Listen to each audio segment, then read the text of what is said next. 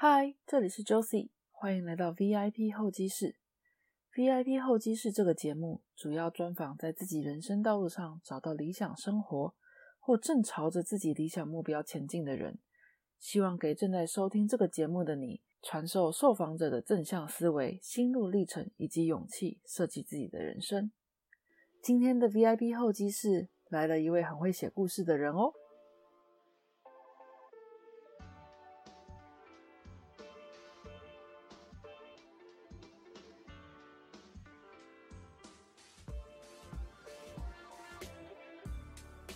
在你面对职业迷惘时，通常会怎么做呢？是问问身边的朋友，还是上网找相似的经验寻求解答呢？曾经，一位也对职业感到迷惘的大男生，觉得自己是在职业中载浮载沉的一艘船，因为网络上的人大多数分享的都是成功的故事，鲜少有人专注在探讨大家的心路历程、迷惘中时的挣扎。他想将这些故事写下来，期许成为所有人在职业摸索时的一盏明灯。于是，麦克故事贸易公司就诞生了。让我们一起来听听今天的访谈吧。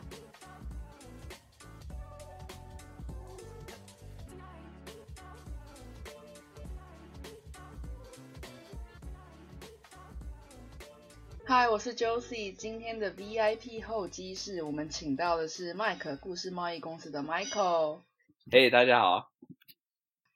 好，哎，大家好，我是 Mike，今天很开心可以上 Joris 的节目，然后这是我第二次上 Podcast 的采访，然后我觉得算是第二次，我觉得还是蛮紧张的。那你之前有被采访过？有，之前有一次，这是第二次的经验，第一次不是献给你。哦，没关系，第二次也很珍贵。好，我觉得，我觉得走歪了。好，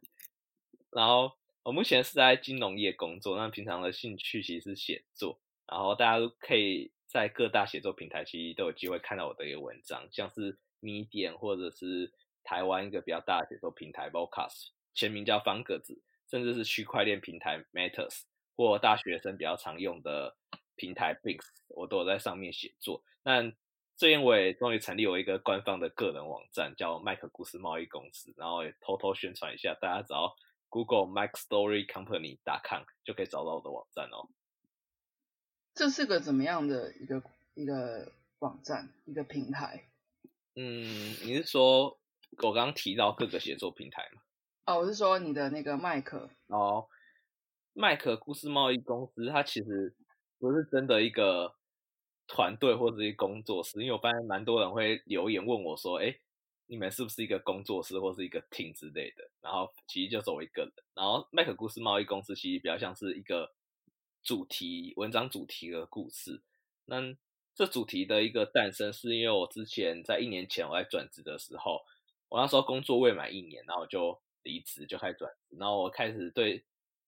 蛮有自我怀疑的，觉得哎，戏上该不会就走一个人，就是这么快就离开第一份工作，去开启了就是第二个挑战之类的。所以我那时候还蛮迷惘的。但我在转折过程中，其实发现蛮多人的故事其实都是比较类似的，就是十分的一个曲折，甚至是独特的，而不再只是可能像以前在大学一些职涯中心办的讲座啊，或者系上那种系办学长姐回娘家那种比较。非常成功，或者是那种感觉很一帆风顺的一些故事，所以那时候我才突然发现，好像挫折跟不如意才是大家的一些职场常态。然后，所以我就希望，就是，但我觉得很多人在职职涯迷惘的时候，其实在网上找不到一些类似的例子。然后，所以我就希望我可以透过写下大家这种比较独特的一个故事，让大家之后在迷惘的时候可以有一盏。明灯可以照亮自己的未来吧，然后也希望就是能透过写下每一个人不一样的故事，让大家的故事都能被世界看见。这样，那就是有一个平台可以让大家就迷惘的时候，哎，可以这边找一下各类人的故事啊，了解一下他们是怎么样去做一些变化跟转折的这样子吗？嗯，对，我觉得这是我一个主写作主题的一个核心价值。嗯。这是什么时候开始有这样的想法？你说转职时候也是两两三年前开始的吗？嗯，没有，这个主题其实一年前就是我在转职的时候开始，然后说刚好就是你也没有每天上班，然后只是就认识一些人，然后有这些想法，然后开始做了第一次的尝试，然后后来发现，哎，这故事其实做下去发现非常的有趣，然后可以认识身边不同的人，就是重新认识身边的朋友，然后也可以认识一些做一些陌生开发，然后了解陌生人。嗯，不过就我所知，你呃一年前开始写作，写这个做这个麦克故呃故事贸易公司，也不是第一次开始写作吧？你在那之前是不是有写一些旅游的文章？没错，就是我一开始写我的写作历程大概有分算三个阶段吧。就是我第一个阶段的时候是我在欧洲旅游，然后可能在大学生可能对我一个笔名比较有印象，叫麦克走跳欧洲十九国，因为那时候我在欧洲就是半年，我去了十九个国家闯荡。我回来的时候觉得就是这些经验就是很想跟大家分享，尤其是有些。私房景点是因为我是有交换生的关系，所以我可能在当地可以待比较久的时间，然后去玩特别久。所以我觉得去很多当地人推荐一个景点，那可是在可能一些旅游杂志啊，或者是台湾的一些部落格分享，其实很少提到一些景点，那我觉得是非常漂亮，然后非常推荐去的，所以我就写下这些文章。那其实一开始我是这些文章是呃学校的交换心得，就是可能。那所学校的食衣住行啊，然后注意注意事项啊，或者是你的一些个人心得。那我一开始交给学校，我觉得自己认为我写的非常的好，就是十分的认真。然后，但我觉得交给学校就只有交换生才会看，然后一般人可能就是其他人就看不到。所以我后来就想，我把它放在一些写作平台看，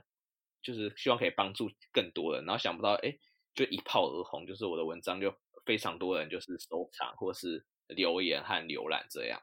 所以那个时候本来是算是一个学校的作业，你要写你的心得那一类，然后你把它引申成有点像 side project 的概念放在平台上，而一套对开始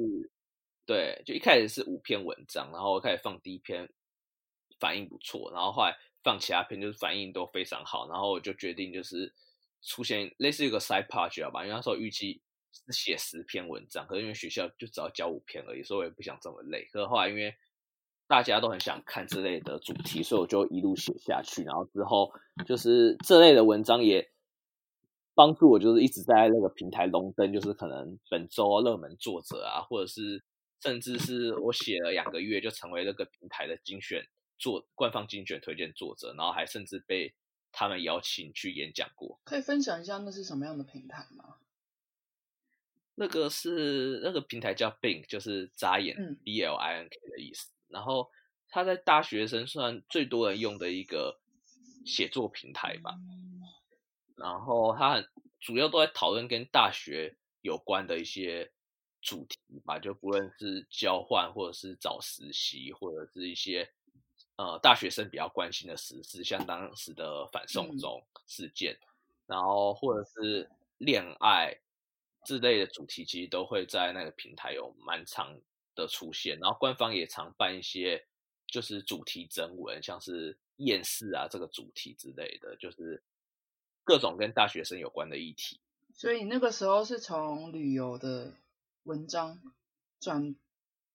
对我一开始是从旅游的文章为主，然后另外一部分则是呃在大学的一些实习面试分享，尤其是。大陆的海外海外实习经验，因为那时候我有去中国的呃，在深圳的金融金融业就是实习过，然后那时候台湾应该中国对台湾开放实习应该还前几年吧，然后刚好是前几年就前几届去，所以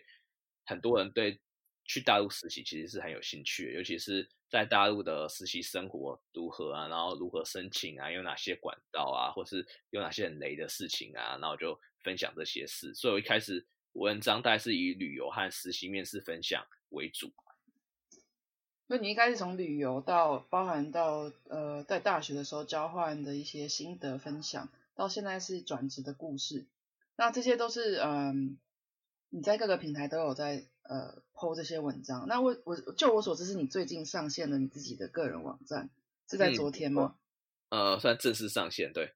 二零二零年二月二十二，黄道吉日，真的。麦克上线了他个人的网站。那我想问的是，说你为什么觉得你有必要就是开一个个人网站呢？因为那时候其实是因为我的采访主题就是麦克故事贸易的采访主题，我想要邀约可能不同产业或是甚至在不同国家工作，或者还有不同年龄层的人来就是采访。那在采访过程中，其实也让我受益良多。然后之前采访的是他是叫工具王阿张，然后他在专门做一些 WordPress 的一些写作。然后他说他我们讨论了一个议题，其中一个议题是就是自媒体新手一开始在经营网站的部落格网站的时候，是要选择用 WordPress 自驾平台，或者是用写作平台，像我刚刚嗯提到的是 Medium 或者 Bing 这些东西。然后他当然是支持 WordPress 的那一方，因为他本身就是做这个的。而他有一个理由非常的 说服我，他就哦说，我一开始在邀约他的时候啊，他第一个问我的问题是，哎，你有没有个人网站或者是 FB 粉钻可以给他看？嗯然后那时候其实不以为意，就觉得哦，就是我就没有，就也还好。然后可是当时我们在讨论聊这议题的时候，他就跟我聊提到说，他觉得如果你没有一个个人网站的话，你会缺乏一个权威感吧，或者是你要做个人品牌建议，个人品牌建立是比较困难的。所以他说，嗯非常大的刺激，我就觉得，哎，好像我之后假设邀约其他人，说不定其他人也有类似的想法。如果尤尤其是可能越多追踪者会越有名的人，我觉得，哎，好像会觉得，哎，你好像并不只是很认真在经营这块，你可能只是一个 side project，或是你只是玩玩的性质，甚至是呃，你就是缺乏一些权威感吧。那你觉得做一个个人的网站有什么很重要的要注意的地方吗？比如说，怎么样塑造你个人风格这一类？个人分，其实我觉得，如果是从零开始的，我觉得大家也是一边摸索一边找出自己的一个个人风格，因为我觉得个人品牌其实并不是说你认为自己的个人品牌是什么就是什么，而是别人觉得你的个人品牌是什么才是什么。嗯，所以你觉得这点也不需要特别去塑造，比如说我是想要走正经八百路线的，还是说搞笑路线这样？我觉得一开始都可以，就初期都可以做一些尝试，可能看哪些文章比较受欢迎，或是你的读者群就是是哪类的人，我觉得都可以做一些修改，会慢慢走出你的个人风格，就是差异化吧。那你对工作跟生活的想法是什么？因为就我所知，你现在还是有一个正职的工作，那一边在做这个 side project，现在也越做越大。你是怎么去平衡你自己的生活？呃，嗯你现在的正职工作跟这个有相关吗？还是说完全是不相关的其？实我觉得应该完全不相关吧。嗯哼，对，那今后也是比较想要，就是说两边都去尽量发展，然后做大，还是说之后想要一边放弃，就是慢慢淡出，然后主要去做你现在喜欢的 side project 或是另外一个专业？嗯，如果说对工作和生活的看法，其实是比较鼓励多重发展的，就是你可能有一个正职的工作，那你有私下嗯。做一些你自己喜欢的事，但其实我一个前提就是，我觉得是要应该要先做好本业的一个前提下，因为我觉得就是现在可能是数位媒体的渲染，或是我觉得这应该是比较好大家喜欢的一个议题吧，所以我觉得很多人都不断的鼓励，就是、嗯嗯嗯就是一些被动收入啊，或者经营自媒体、对斜杠之类的。所以我觉得很多人现在反而不认真在自己的一个本业，然后我觉得很多人经营自媒体反而是一个逃避的一个手段吧，就觉得哦上班好累，然后希望可以写自己喜欢的文章来做一些抒发，或者是有可不可以赚钱之类的。所以我觉得这种是鼓励多重发展，但我觉得其实要把你的本业先做好，然后再好好的发展副业，或是就是兼，就是你要两者一定要有兼顾之类的。所以是你之后就确定你要透过这方式来创业，就有点是转职的概念吧。然后觉得你就可以全心投入。那以具体来讲一点，你会给那种像你一样要呃有个正职，那想要发展自己的 side project 的人，或者说呃今后想要发展多重收入的人，一些什么样比较具体的建议？除了你刚刚说的呃本业要顾嗯、好想之外，要具体发展 side project 的，其实我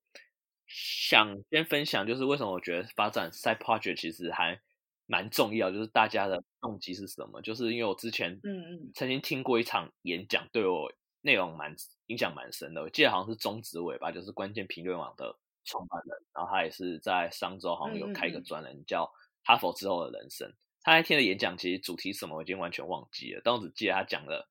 几句话让我印象很深刻，哦就是他说，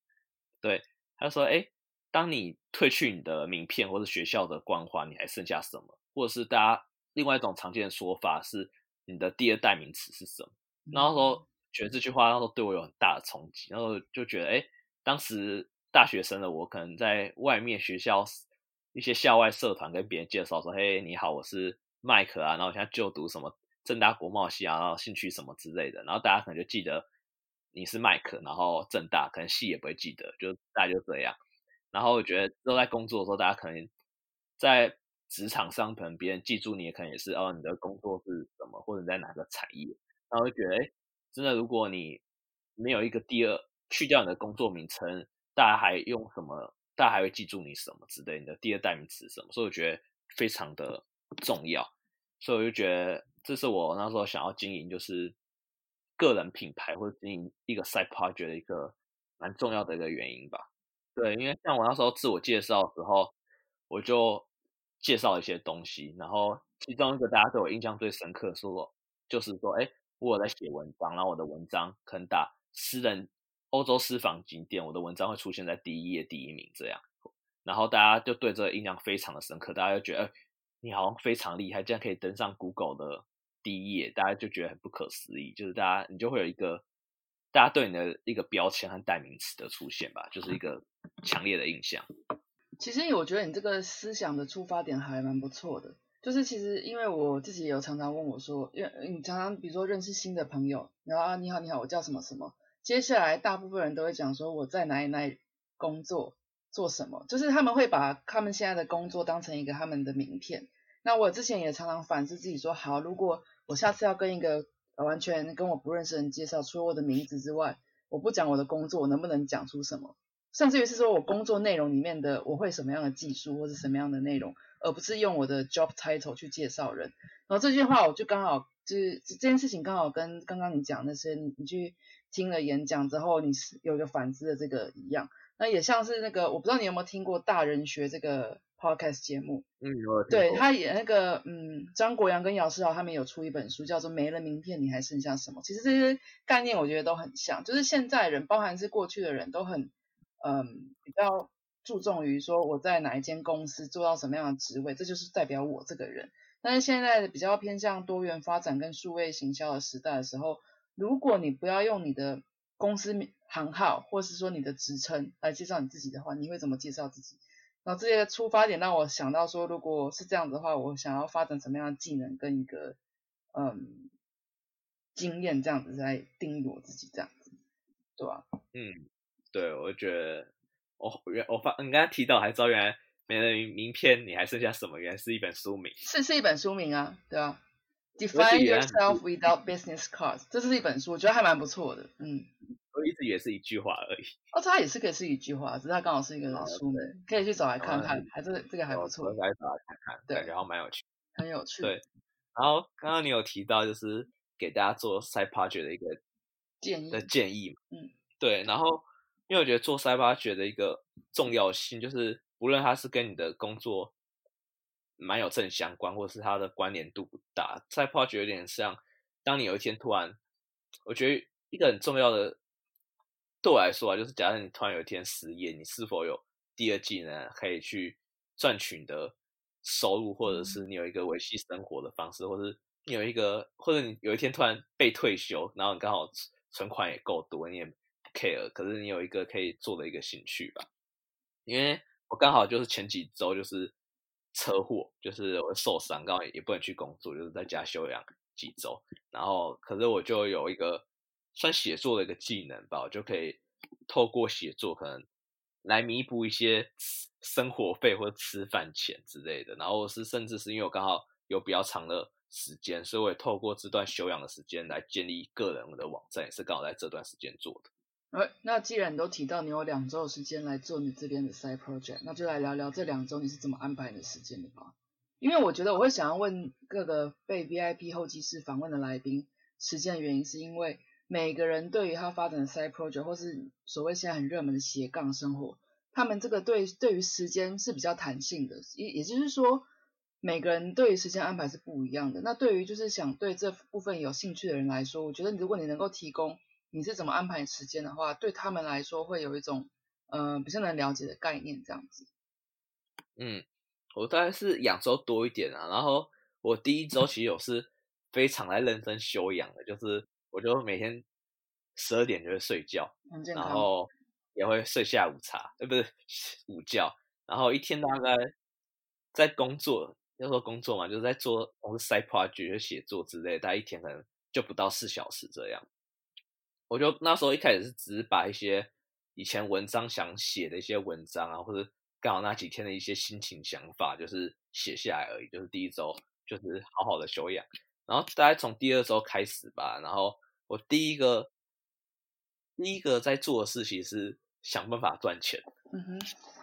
对，然后我就想，哎。我可以透过写作有什么方式可以赚钱？然后后来我在那个 Matter 是一个算比较区块链的平台吧。然后因为那边大家蛮就是热，大家的那个回应都蛮热络的。然后大家很愿意就是给你拍手，就是在那平台拍手，其实会有对对，是有一些赞助的，就是虚拟算虚拟货币吧，叫 Litecoin。然后就在那个平台就是有写写作这样。然后觉得也还不错，就可能平均一天都会有一美元到两美元的一个收入吧。然后你也可以把那个虚拟货货币再拿去投资这样。然后另外一个是我写了蛮多呃职涯面试的文章，那都有两个原因呐。第一个是那时候刚好人力银行有举办那种征文活动，就是我写一篇其实就可以赚台币一千，所以我一天其实我最多一天可以赚七千，其实是比上班族还要比上班还多的，对。然后第二个是因为现在二月左右，大概三四月就是台湾普遍的一个新鲜人的一个求职季，就是开始各大公司开始招募了，所以我就也汇总之前的一些各大公司的一些面试经验，然后之后可能就会去呃不断的发表啊，就是给跟大家分享这样。然后在建网站的那一周，其实我一天就真的是投入大概有。八小时以上在做，就是不论是写文章啊，或是建网站的过程中，那我觉得在过程中就是其实还蛮快乐的，就是尤其是我要我在建网站的时候，其实你会因为我觉得有点像创业的过程，就是你弄完一个页面就很开心，然后后来就要要做其他事情，发现哎怎么又出现一个困难，或者你又不知道怎么做，对，你会不断的就是很快乐，然后挫折，然后又快乐又挫折，我觉得。就是会有一不断这个循环，但我觉得你在这循环中，尤其是自己喜欢的事，你会越挫越勇。然后你做的过程中，你很开心，你会知道这是你喜欢做的事，就是对你假设未来你要找，无论是转职，你可能可以从事这个方向，或是之后这是你的一个 side project，或者甚至用这个东西来经营自媒体，我觉得都是一个很重要的一个一个经历和过程吧。嗯，其实你刚刚在提到说做 side project 这些你的经历之外，我其实也觉得说，在做 side project 有一些，比如说你刚刚讲到的回馈奖励基金、奖励金之外，我觉得很重要的一个价值是你，我我我也是这样觉得，就是学会了一些解决办法跟想办法去导绕导入到你要的一个目标的一个很重要的技能吧，我觉得算是可以算是 bonus 吧，解决问题。那如果虽然说创业当然没有那么简单，但是我的意思是说。有这样的 base basic fundamental 的感觉的话，会比较容易，嗯，怎么讲？不是一个像在一个公司里面一个螺丝钉，你就只要做这个工作就好，而是你是比较考虑到全面性的，然后去解决问题，想办法赚钱这样子。我觉得开始慢慢也是培养自己一个，嗯，不要讲创业好，比如说是经营者的思维，我觉得还蛮不错的。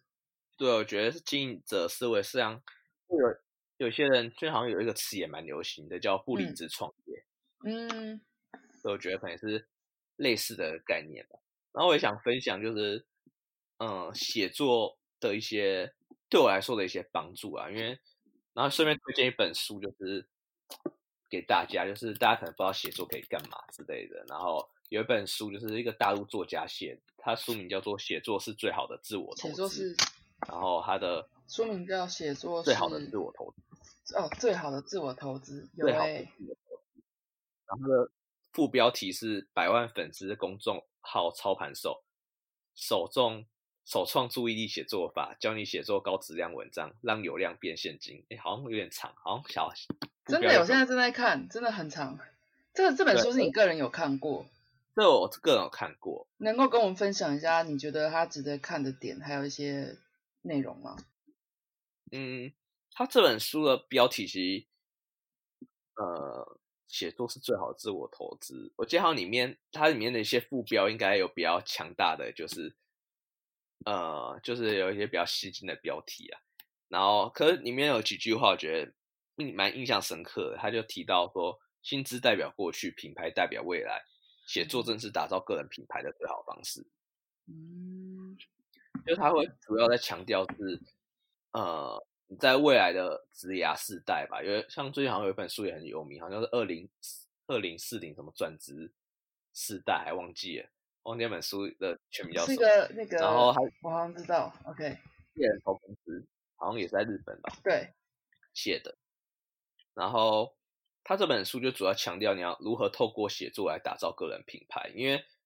他个人的经验经历其实二开始是吸引我看。地方，因为他一开始在三十岁之前，他就透过写作，然后帮他赚取上千万的收入，然后也让他累积大量的客客户，因为他跟他他的写作文章是跟他的工作是比较有相关的。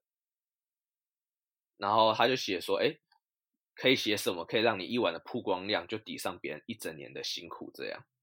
你刚刚说的是那个写作是最好的自我投资这本书，对不对？对，这本书里面的一些内容。OK，你刚刚提到的那本书叫做《二零三零转职地图》，成为未来十年不被淘汰的国际人才，是 Sandy Sue 写的。对对对，那那本书其实我是没看那本书内容，可我觉得应该会有一些部分内容会是重叠的。这本两本还蛮想找来看的。我觉得这本书其实蛮不错，尤其是想写作的人，对 他。OK，它是一个百万公微信的一个公众的订阅号，然后他好像原本是，他是说他是一个英文老师啊，然后之后他去香港工作，是一个金融从业人员，但应该做的很普通，可能因为他靠写作的关系，他在三岁三十岁前他就在香港成功买房，然后并有开一些线上课程，然后他的影响力就是非常的高这样。那你刚刚提到你的写作嘛，你的写作生涯，那除了你自己的一些嗯比较像是可以给人家提供很实质方面帮助的，你还有一个写作的环节是采访，我对这边也蛮有兴趣的。你在采访中有没有遇过什么样很有趣，或者觉得哦真的很难采访哎，这种比较有趣的一些小故事？因为像我个人，我先讲我作为一个你的呃。阅读者，我觉得有蛮有趣的是，你会从很多不同的角度切入。比如说有一个就是那个猪肉摊的数位转型，这个你也可以聊聊，或者说你可以有一个你心中浮现我觉得比较有趣的这个故事，你也可以跟我们聊聊。这样，对，猪肉摊也是一个蛮有趣的故事。那我就先讲猪肉摊的故事好。好啊。像我第一个开始，那时候我还没有决定要做什么麦克故事贸易公司，我只单纯就是要找人采访。那时候其实有点不知道自己要写什么东西。然后他说想，哎，我可以做采访，因为采访就感觉很多人写文章都是在做采访吧。然后所以我就在我的 IG 投文，就是说，哎，我就是大家有什么一些可能一些职涯故事吧，可以让我来采访聊聊的。那我一开始觉得可能真的，说不定真的没有同朋友会理我，可是后来还是真的不少朋友回我，然后还回的还蛮认真的这样。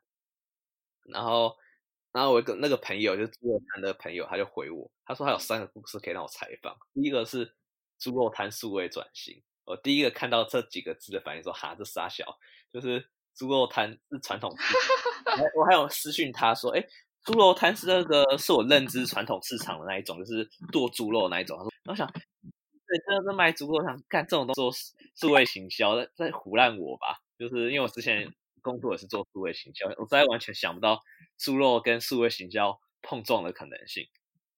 然后他第二个故事是说他在他第一份工作去柬埔寨工作的故事，然后他的第三个主题是他大学的时候去美国美国打工度假。然后其实这三个故事都还蛮特别，就蛮有趣。可我觉得第一个实在太冲击我了。那时候我说我我想要先聊第一个故事，然后我就跟他约在咖啡厅见面。对，那是我，然后就开启了第一个的故事。然后那个故事我觉得是真的一个蛮特别的题材，所以我后来我去投稿换日线，那时候算我第一次投稿吧。然后那一篇就除了被选上以外，然后。还被他们官方的 Light 回播，就上线第一天，然后那一篇文章让我压抑的是，算我的处女座，然后在换日线的处女座，然后就那一篇就在他们平台是成为他们的 Top Five 的热门文章，连续两个月，然后就不断登在首页，这样就觉得超级爽的。对，那是一个嗯写作的一个故事。其他的我觉得有一些比较小感人的故事，就是一个。有算两个故事吧，一个小故事是，啊，之前有个社团学妹，她有一天好像就密我说，就是因为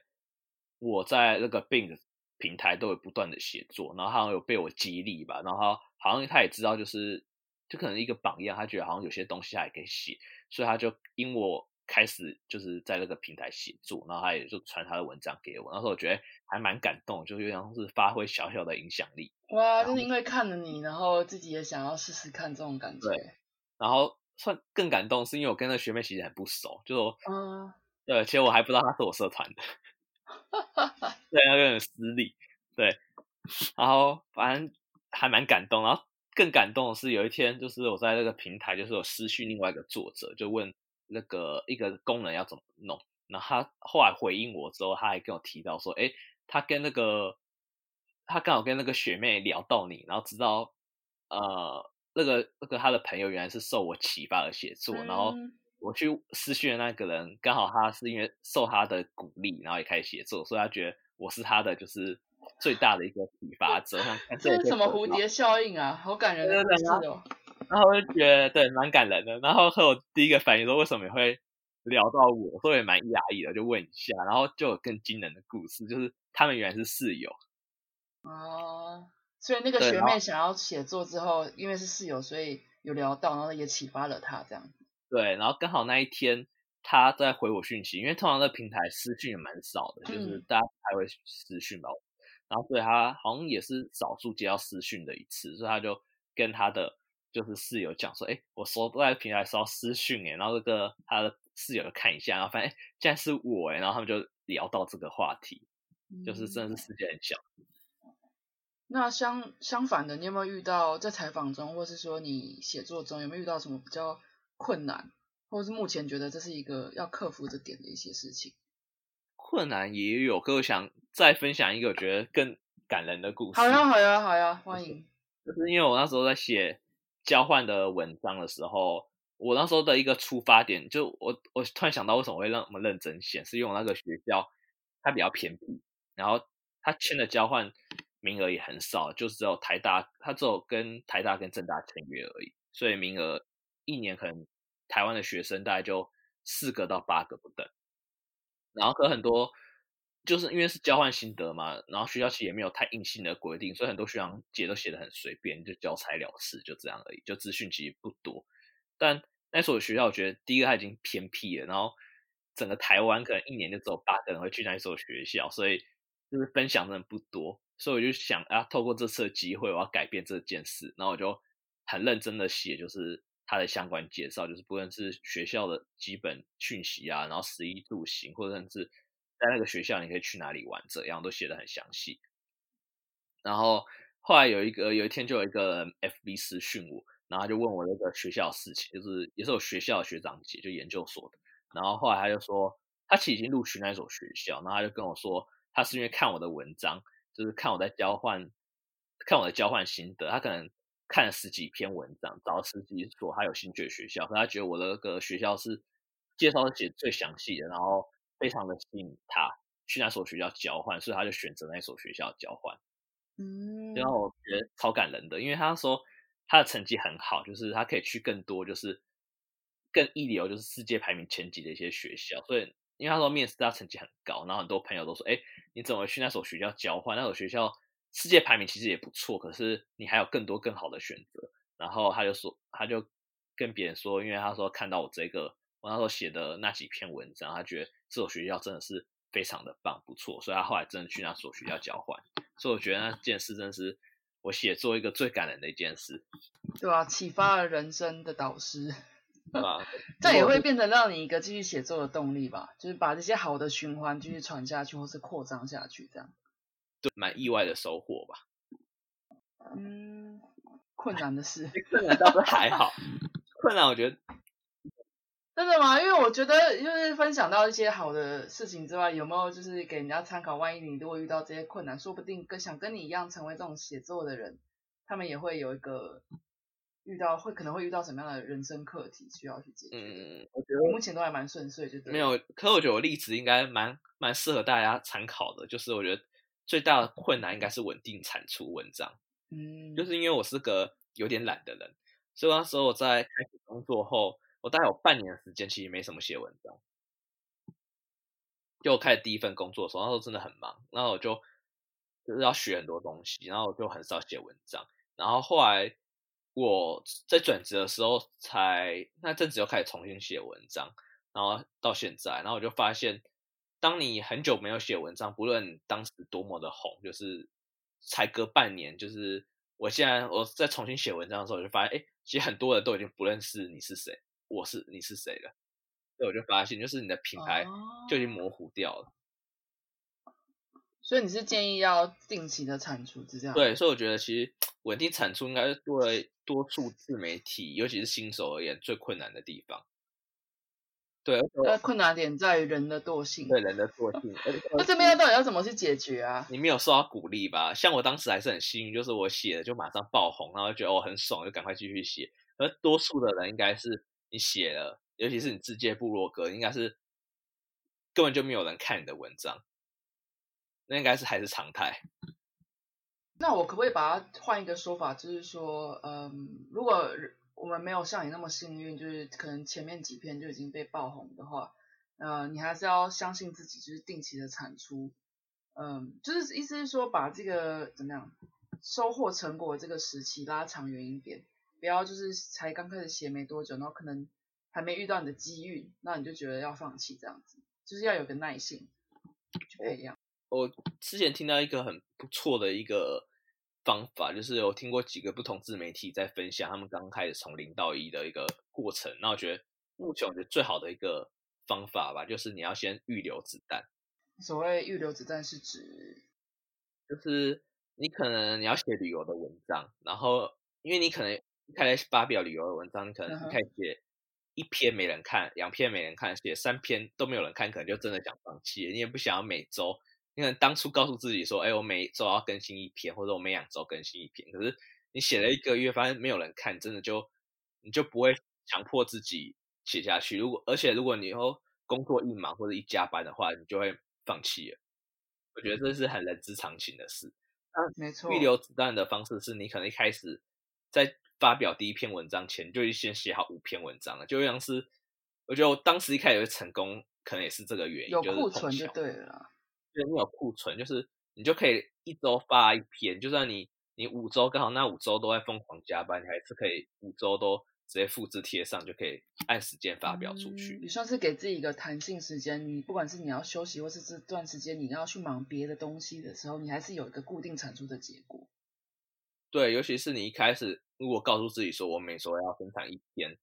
的话，我觉得可以减轻前期的非常一个时间的压力，还有就是当你没有人看你的一个挫折感，会非常降低非常多。OK，那想要现在谈谈的是你个人，Mike，你个人，因为我觉得，嗯，虽然说我们刚刚。到目前为止谈的都是你的 side project 跟你的一些心路历程什么，但是我觉得会促成这样的结果，也跟你本人的人格特质有很大的关系。我想聊聊是你，嗯，你你你是个怎么样个性的人啊？就是怎么样会导向到你，比如说一般人来说，就是有个正职工作 OK 那就好了，为什么还会想要去呃花花时间去发展的 side project，然后去跟人接触，那包含就是你在大学的时候交换的时候，你跑了十九个国家，那也是想要把这些弄成心得什么之类。那你这样的人格特质是怎么样一个？是小时候家庭的影响吗？还是你一个怎么样的一个个性上的改变呢？嗯，我觉得个性上，我觉得好听一点叫做乐于分享，难听一点的话叫好呃好为人师之类的概念吧。我我是自己这么觉得啊，就有人想告诉那时候交换的时候，有想告诉说，哎，你就应该要怎么做怎么做，然后你就会避开很多困难，有有点是这种可能鸡婆的概念，或者就是好为人师那种感觉。所以我觉得，就是你会想去做这种爱分享的。对，我觉得一个是爱分享的个性，就是启发点。就为什么去写作？我觉得是像刚刚前面提到，就是。你没有了名片，你还剩下什么？就是那句话蛮蛮启发我的，就是因为我其实平常在大学时间，我也蛮喜欢去听各种那个演讲的，然后或者是我也蛮喜欢看书的，所以我觉得可以吸收到一些前人的一些经验吧，就是人家失败的一些经验分享，所以我觉得对这点还蛮有帮助。就是然后对我来说，那是一个。很大的启发吧，就是和听完那个演讲到我真正写第一篇文章，应该又隔了两年，我猜的。其实这样听你讲下来，我自己也归纳出一个道理，也不是道理，就是我过去的经验，不管是在我工作上，或是说我在呃经营做这个 podcast 节目上，我发觉会让我很尊敬，跟我以我的个人的一个标准来看，我觉得他发展的还蛮成功的人，他真的是有个特质，他很乐于分享。可是这个乐于分享，呃，不是每个人都会愿意这样的。因为在我的工作上，我遇过很多人是，嗯，他们对别人保有竞争意识。那我觉得这个分不分享是跟的是你个人的自由意志。但是有些人确实是我有什么，这是我的武器，不管是我升迁的武器，或者说我个人呃不要输给你的武器也好，他们会觉得不想跟你分享。这个这个不想分享的东西，包含他的技术跟他的你要讲人脉也好，或者他的经验也好。那这类人其实我觉得也也 OK，也是 OK，因为是个人意志嘛。但是我我我反而觉得分享不代表就是你会失去什么，而是那种有时候你分享出去的东西，你得回来的东西是一个加成效果，会让你有更多不管是启发或是机会。然后你刚刚就提点到我，呃，我其实很意外你会回答说你很乐于分享。我一开始是觉得这好像理所当然，但是你刚刚回答说分享之后，我才发觉，哎，对我觉得身边这些会带动起一种好好的一种。循环的一种氛氛围或是风气的人，他们有个很，他们可能觉得这不是他的人格特质，他是理所当然的事情，但是他们就是真的很爱分享。嗯，对。然后因为一开始前面也有讨论到，就是哎，如果要经营一个 side project 的，有什么一些建议嘛？然后我觉得乐于分享一个非常重要的一个人格特质，因为我在采访，就是尤其是在自媒体经营相关的。人就尤其是比较成功的，反正他们的一个共同特质也是，他们很乐于分享，或乐于帮别人解决问题。对啊，他们不会觉得说分享就是会被你抄袭，或者说你你就会变得跟我一样，所以我不想让你知道这些事情。对他可能会分享你要如何经营自媒体啊，或者未来趋势啊，甚至是你在部落格建立部落格过程中遇到哪些问题，你要怎么写之类，他们可能会花很多的时间去写这种。教学文就是一个无偿的付出。那平时工作之外，还有进 side project 之外，你有什么样的兴趣吗？我有一个兴趣，我觉得算我去年开始养成吧，我觉得比较特别，是露露露露去露营哦，露营 camping 是真的从搭帐篷，就是从零开始搭。对对对，哦，真的不是不是不是那种完美的露营，就是去都帮你搭好了，进去拍照。对对，这个东西可以一个人完成的吗？对不起，我真是我没有什么经验，所以问的问题可能很蠢。我觉得很困难，很困难，或是但是也有啊，所以我觉得，我觉得一个人露营，我看到比较多的是车帐，就是在车就那种修理车，然后上面还有那种帐篷的那一种，就一个人住的那种。那种露营，或者是就是他改装自己的修理车，然后在他可以直接睡在车上，然后车上可能有一些煮饭的设备啊，或者沙发之类的。所以你是你不是走这种路线，你是真的是在地上搭帐篷，然后对对，可是我可以野炊的那种我露营开始的露营就是很很白痴的故事，就像智很像智障，大家不要学。哦。就是我我们一开始会去露营的时候，是因为刚好是过年的时候，然后刚好我家人的信用卡就是有有时候会有刷卡满额礼嘛，然后说送一个露营帐篷，然后那时候可能我家人看到一些假设一些露营的一些影片吧，我忘记了，反正就那时候就还知道哦，他同事蛮多人在露营，然后后来就决定哎，诶让我们去露营看看，然后那时候我们是我们没有露营过，然后我们也没做什么特别多的功课，我们只有想说我们有帐篷，那我们就出发了，我们就带了，根本把家里东西都带出去，就是枕头啊、棉被啊，然后还有就是小小的那个卡式炉之类的，然后还有那种完美的那一种，就是不是那种完美，就那种隔水垫，就那种露营露营帐，就铺到地板的，就是很多日本人嗯也会去，就是那种郊外那种那个野野餐垫啊，野餐垫。然后我们就这样出发了。然后我们出发去露营后，因为我们那时候有去露营区，他们才发现原来露营跟我想象的完全不一样。他们是想成怎样？那没有，就现代的露营已经进太进化了，露营还停在十年前那种很柯南的生活，哦，OK，钻木取火啊，对，剪柴，类似。就是我发现他露营家会带就是那个就灯条，就是你在你晚上的时候，你可以就你还可以做一些户外活动，或者你在煮饭的时候很方便。看他们煮饭的时候就非常的困难，我们就坐在地板，因为我们也没有带椅子，我们就坐在地板盘腿，然后拿着我们的卡式炉那边就是煮煮煮，然后人家是那种有高级的器材，或是有灯条，然后还有那种路就是椅子之类，就感觉像是难民跟贵族的感觉。然后别人还看不下去，还跑出来给我们一些建议。他说：“哎、那个那个，你们来露营要穿长裤啊，不然你会被小黑蚊。”这个好像不是跟十不十年前有关系，这不是常识吗？有那时候我们记得我们就穿短裤因为对，然后我们就觉得最好笑的是我们来煮饭，人家都是坐在椅子上吃饭，我们是盘腿而坐，然后在那边煮。其实这样子也很有别有风情啊，就是对吧、就是真的很很野性的那种感觉。然后我们帐篷那个帐篷因为是免费的嘛，所以它也不大，然后它那种快速搭帐，就是一打开马上就弄好。然后我们的帐篷应该是别人的平均的那种四分之一吧，嗯哼，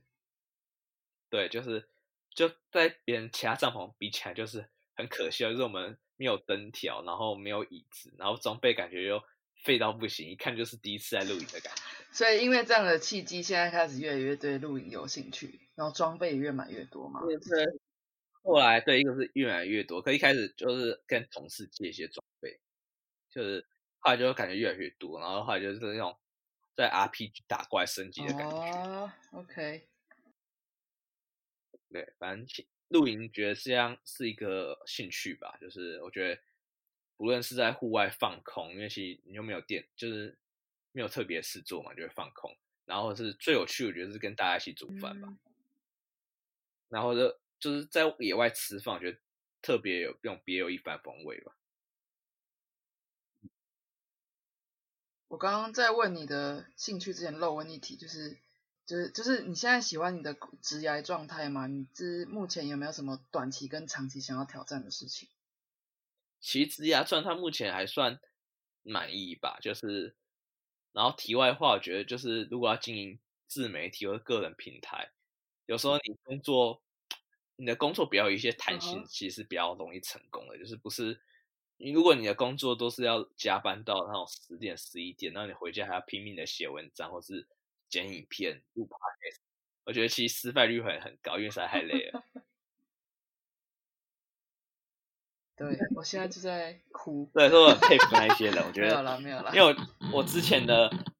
之前的工，我之前在新创工作，然后就是每是不会晚下班，说实话，就是后来跟别人比较之后，那时候公司因为就只有一个人，所以那时候就觉得超过下班时间一个小时，我就觉得我就心里就很干了，然后每天事情都做不完，然后那时候真的回家就累到，就常常累到就瘫掉就睡着，然后或者是然后睡完起来再洗澡，然后或者是就是回家也是研究跟工作有关的东西。但因为现在公司我后来现在在比较大型企业吧，所以可能应该说分工也比较细，所以呃，准时下班倒是还好啊，可是就是时间你没有那么累吧，所以我觉得比较弹性一点点这样。对，就是你没有那种累到挂的感觉。然后我觉得，所以也蛮帮助我，就是有机会发展我的 side project 吧。然后目前对职涯状态算还蛮还蛮满满意。对，就是因为我之前因为想那时候达到一些我转职目标，就是有一些不同的同事，然后因为大公司嘛，同事也很多，然后我发现就遇到各式各样的人，就是不同的年龄层，然后他们之前一些。呃，一些背景也不同，然后有时候就可以跟你分享一些一些算人生道理吧。就是如果你我那时候在新创，学一个人有时候你会有一些比较负面的想法，或者是你比较想不通，因为那时候你就以二十几岁的格局去思考问题。但到现在换到我现在工作，可能就可以遇到一些四十岁的人、五十岁的人，然后他们的一些思考格局啊，或他们经历过的事件，其实就发现其实之前的烦恼根本不是什么，或者是。你就可以从他们身上去学到很多东西的感觉吧。那么，就现在如果讲到说，你觉得人生快乐的关键跟秘诀的话，你会怎么回答？人生关键，我觉得要找到一个喜欢做的事情。哎，这个讲的很简单，好像也不是每个人都找得到的。就是我觉得一个可以想成，就是你假设你今天退休后，你在家里可以做什么？嗯。就是因为像我爸，我觉得像我家人，我爸他一个部他，我觉得他一部分一直不想退休的一个原因，我觉得可能跟很多日本人也像，就是他们没有自己的一个下班后的一个兴趣吧，或嗜好之类的。你不一定是要做什么伟大的事情，或者就是假如像写作啊之类的，你有时候可能只是呃，你很喜欢去打球，然后。你也打的不错，或者你有养什么盆栽啊，或者就是露营或者旅行之类的。我觉得很多人其实缺乏自己的一个兴趣，就是把他的人生或生命都奉献给工作，就是有点是你退休后期，你就算你有钱，可是你还不知道自己要干嘛的感觉。就是要找到人生的主轴很重要了。想对，就像我真的想做的事情。对，因为不然像假设我那时候受伤在家里。如果我没有写作的话，其实我会觉得可能很无聊，就是家里什么都没事做，可能别人都以为我就在家就是看 Netflix 而已。可是其实我在家，我觉得做了很多有意义，然后而且让我还蛮快乐的事情。嗯，好，那最后一题想要问你的是，你人生中还有没有什么没达成的愿望？他觉得讲人生中还没达成愿望，我觉得感觉好像蛮太远了，太远，太远吗？好。好吧，那就讲近期想要达成的目标。呃，近期的话，哦，有一个目标是我那时候在受伤的时候想到，其实我希望我可以两年后可以出一本书，蛮的愿望。啊，两年后出一本书叫什么？一个蛮，我觉得是蛮一个 old fashion 的愿望。呃，OK，OK。对，哇，那很期待。或者是。那时候想，哎，因为有没有有有一天有人跟我讲，他说，哎，因为我都是我采访嘛，然后是别人的故事，然后别人说，哎，如果你当你可能写二十个别人的故事，或五十个别人的故事，其实你就可以把这些故事汇集成一本书。是，对。然后我在网上看到也有，就是现在就可以直接透过 Amazon 做那种电子书，就是个人出版这件事，就不一定会透过传统的出版社。你也可以，你要印成纸本这样，对，因为现在看电子书的人也蛮多的。对，个人出版，甚至你不用全部写完就可以自己编辑，可能他写一半就可以去，就可以开始编辑了。那我真的还蛮期待你出这个电子书的，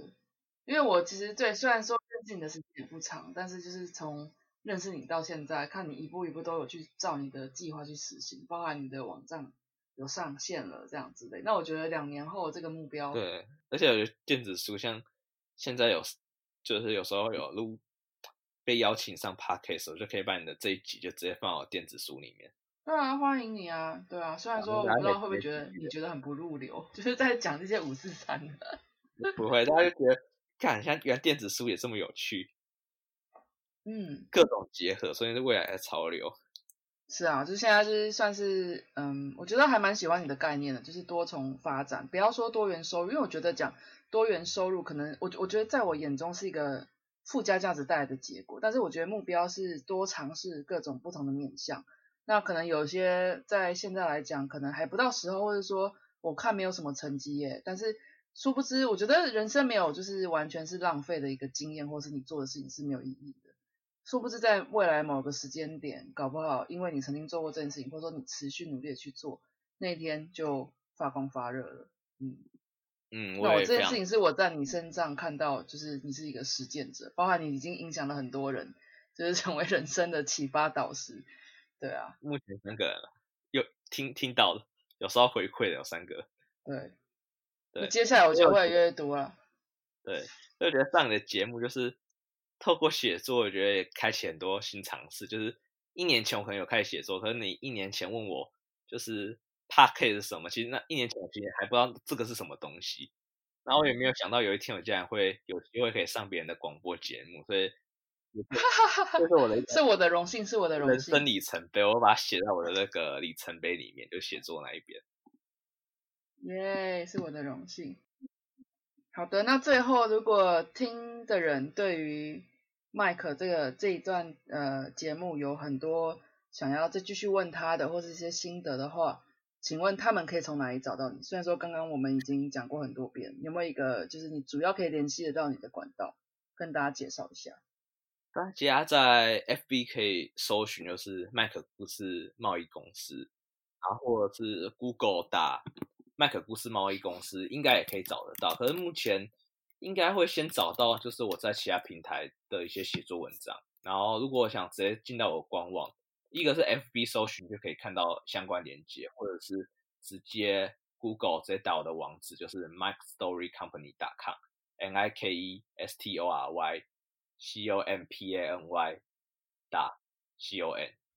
嗯，其实麦克他其实在自己的自媒体，包含包含 FB 跟那个他的官方网站上面都已经就是有很多故事之外，他在很多平台上面都有他很多精彩的文章，包含职涯的转换啊，还有他一些很实用的一些工具文。其实大家如果想要跟他看看他的文章也好，或者说问问看有关写作方面的一些问题也可以，或是甚至于是跟录影有关，因为我也是录影的同好，欢迎找麦克聊聊。对欢迎大家一起找录影，对，那我们就下次见喽。拜拜！我要下集了。